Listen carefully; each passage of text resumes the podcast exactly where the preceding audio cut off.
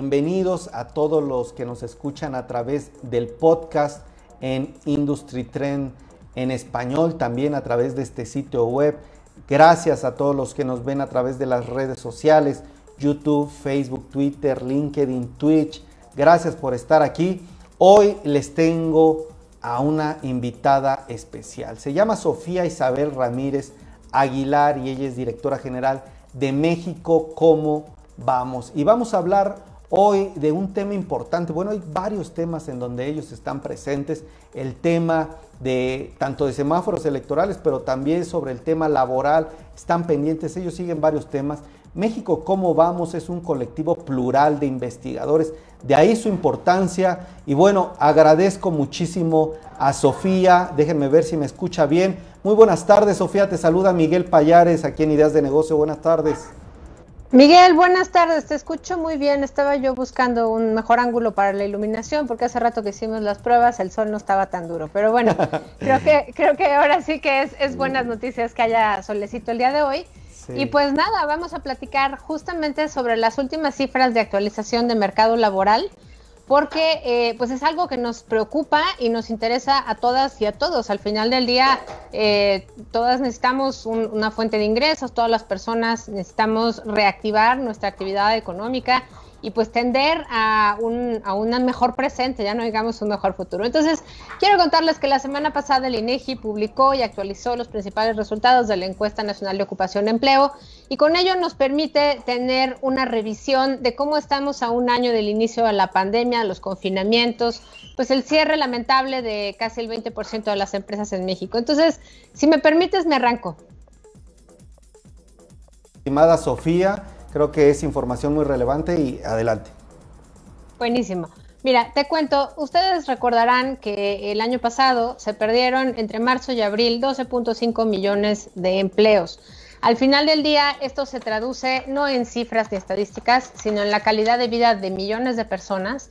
Y cuando pensamos cómo vamos en la recuperación, bueno, pues traemos buenas noticias. El INEGI nos informa que el tamaño de la población económicamente activa, que es aquella que está ocupada, digamos, trabajando o desocupada, pero buscando un empleo, ya está en niveles prepandemia. Es más, estamos en medio millón por encima del nivel prepandemia de abril del año pasado y esas son, por supuesto, buenas noticias, sobre todo considerando que al cierre del trimestre, del primer trimestre de este año, de este año es decir, marzo de este año, todavía estábamos en 55 millones. Es decir, ya estamos prácticamente de regreso en el mercado laboral, ya sea trabajando o buscando empleo. Sin embargo, cuando revisamos, por ejemplo, cuáles las cifras que tenemos en comparación entre las personas desocupadas, es decir, aquellas que buscando empleo no están encontrándolo todavía, estamos todavía un poquito eh, por debajo de lo que teníamos antes de la pandemia, es decir, hay más gente desocupada de la que quisiéramos eh, no mucha, 300 mil personas, pero eso sin considerar que, bueno, pues durante el año por lo menos un millón y medio de personas se sumaron eh, en términos de edad, en términos de integración al mercado laboral, ya solamente por el cambio demográfico. Entonces todavía estamos ligeramente por debajo eh, en la cifra, digamos, de ocupación. Hay, hay 300 mil personas más desocupadas de las que nos gustaría. pero no es el único indicador. Tenemos además las cifras de subocupación ahí ya tenemos eh, pues una recuperación tremenda si lo comparamos con abril del año pasado, pues estamos hablando que en abril del año pasado teníamos casi 11 millones de personas subocupadas. ¿Qué quiere decir subocupado? Es que tienen un trabajo, pero tienen todavía horas suficientes para destinar a mayor actividad laboral de las que quisieran dedicar. O sea, yo puedo querer trabajar ocho horas al día y solo estoy teniendo un trabajo de cuatro horas al día. Entonces, eso obviamente merma el, ingreso de las familias y por, por lo tanto, pues su nivel de vida. Em, y sin embargo, este año ya estamos otra vez en 7.5 millones de personas subocupadas. Eso es el 13% de la población ocupada. Sigue siendo un problema, digamos, eh, estructural del mercado laboral en México, pero ya nos devuelve a estos niveles que teníamos. Eh, pues y que vamos viendo desde el primer trimestre de este año, todavía un poco superiores o bastante superiores a los que teníamos antes de la pandemia, pero ya no estamos hablando del 24% de la población que teníamos en abril del año pasado.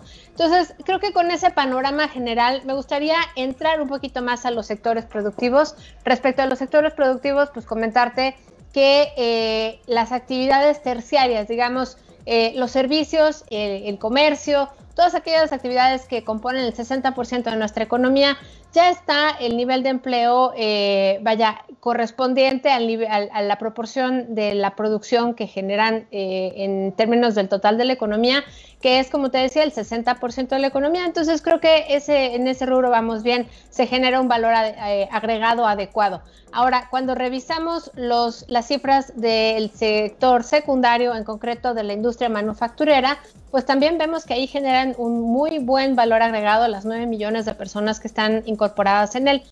Malas noticias es que el sector agropecuario, a pesar de ser el sector que nunca dejó de crecer a lo largo de toda la pandemia porque alguien tenía que generar la comida, al final del día ocupa a 12% de la población, lo cual es bastante más alto que el 4% que corresponde al tamaño de nuestra economía dedicado al sector agropecuario. Entonces, ahí lo que vemos es que el valor agregado del trabajo en la agricultura no es muy alto y por lo tanto los salarios tampoco lo son.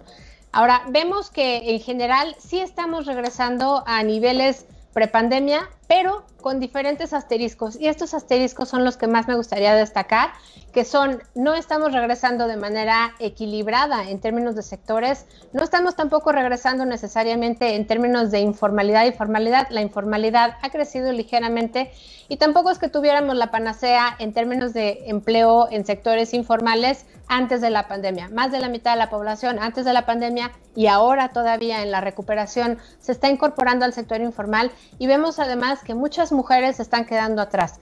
Eh, en general, en México, la informalidad eh, en mujeres es 1.1 veces mayor en mujeres que en hombres y la pobreza laboral, que es la pobreza, más bien cuando el ingreso del hogar de una persona no alcanza para que todas las personas en ese hogar eh, cubran sus necesidades alimentarias básicas diarias, se dice que esa familia o esa persona están en situación de pobreza laboral. Y en este caso vemos que la pobreza laboral es eh, mayor en, hombres, en mujeres que en hombres, cosa que tampoco sorprende en gran medida por los roles asignados a la crianza y al cuidado de niños, ancianos y enfermos. Entonces, creo que tenemos que ser muy claros que en la medida en la que mayor cantidad de personas que quieran y puedan destinar su tiempo a trabajar a cambio de una labor remunerada, pues va a haber menor pobreza, no solo en los hogares de las mujeres, digamos, porque no es que vivan las mujeres todas juntas y los hombres todos juntos, sino en concreto, pues de todos los hogares donde hay mayor presencia de mujeres. Y en segundo lugar, que pensemos que en esta recuperación hay cosas que tendríamos que revisar y mejorar, no regresar a donde estábamos en el esquema anterior, con toda la desigualdad eh, en el ingreso y en la informalidad y demás que había, sino que también tenemos que pensar en mayor presencia pues, de esquemas de cuidados compartidos entre hombres y mujeres, que por parte de las empresas, creo que aquí esto es interesante para ti, para tu público, haya mayor compromiso en garantizar, pues no sé, acceso a las guarderías y a otro tipo de servicios de crianza y de cuidados, de permisos de paternidad, eh, de forma tal que esta pandemia nos haya enseñado a tener un mejor entorno laboral. Insisto, esto no es un favor hacia las mujeres, es en, beneficio de todas las familias y sobre todo de toda la economía en general, porque de acuerdo a los cálculos del Banco Mundial, la economía mexicana sería hasta 22% más grande si las mujeres se incorporaran en igual proporción que los hombres a un mercado laboral.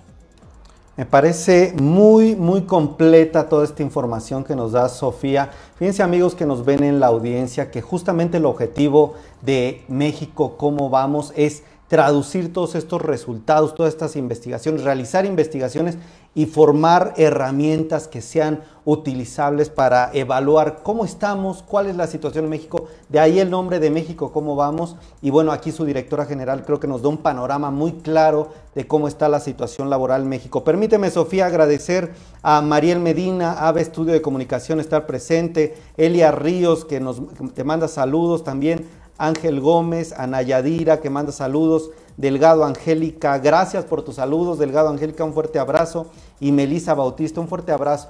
Pues bueno, ahora yo te preguntaría lo siguiente, me queda claro la situación, de hecho me das un poco tu lectura de cuál es la situación actual del empleo. Yo quisiera abundar un poco en eso, pero sobre todo en propuestas. Ya con base a esta información, estimada Sofía, nos diste eh, algunas sugerencias, por ejemplo, para las empresas y hacia allá quisiera ir. Tú nos dices hay que tener más eh, cuidados, mayores permisos y tanto para equilibrar la situación de hombres como mujeres, pero yo te preguntaría de manera muy concreta, ¿qué otras acciones podemos hacer como empresas, como emprendedores, como empresarios, para seguir impulsando el empleo en el país y qué retos tú ves, cuáles son los principales obstáculos para el dinamismo laboral en México eh, y para todo este tema de la precariedad salarial que siempre hemos tenido. Perdón, te estoy perdiendo. Em, yo creo que es mi señal de internet y les ofrezco una disculpa, pero eh, no escuché la pregunta.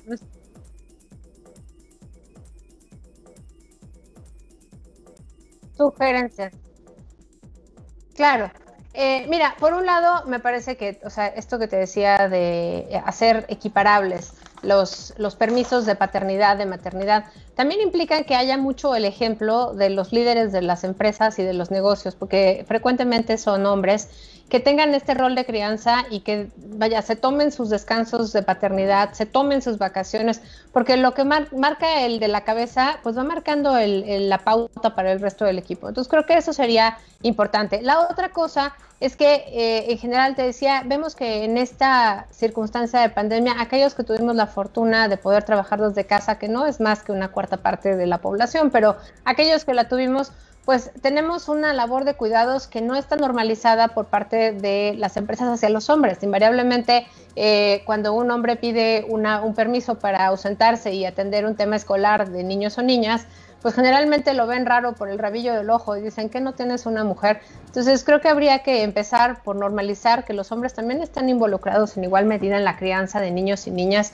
y por supuesto de cuidado de enfermos y de ancianos. O sea, esto no solamente es un tema eh, de crianza hacia los niños y las niñas. La otra cosa es que necesitamos un esquema de cuidados eh, en este caso sí empezar por niños y niñas, pero tampoco no de manera exclusiva otro tipo de cuidados. Esto incorpora, por supuesto, una alianza entre acciones del Estado y acciones de las empresas. ¿Por qué? Mira, en gran medida parte del problema es que cuando tú tienes un hijo, sales del mercado laboral, así sea por unos meses, cuando te reinsertas es difícil, digamos, compaginar la labor eh, dentro y fuera del hogar, pero sobre todo aquellas mujeres que salimos por más de los tres meses, digamos, mandatorios, por la razón que sea, cuando tú te buscas reinsertar en el mercado laboral, es muy difícil regresar a un mismo esquema o a un mismo nivel eh, de donde te quedaste. Entonces, creo que el tener mejores, eh, mejor oferta de cuidados, estaríamos eh, en una mejor posición todos si cada una de las empresas viera, porque hubiera esquemas de guardería de manera cercana a la oficina, que pudiéramos aprovechar todo lo que ya se aprendió con la pandemia para el trabajo a distancia y sobre todo que esto se quedara, eh, digamos, por parte de las lecciones de las empresas para que el gobierno de, de, su parte pues pudiera hacer lo propio. O sea, invariablemente le exigimos al gobierno que lo haga y no quitaremos el dedo del renglón, pero poco hablamos de lo mucho que pueden hacer las empresas con buena voluntad en este respecto. Y con esto cierro, creo que hay que promover una nueva cultura del trabajo. Por supuesto, hay que promover la flexibilidad de horarios, las medias jornadas laborales y el teletrabajo, todo de manera formal, de forma tal que no tengas que estar del lado de la informalidad y la vulnerabilidad laboral que ello implica para poder eh, reinsertarte.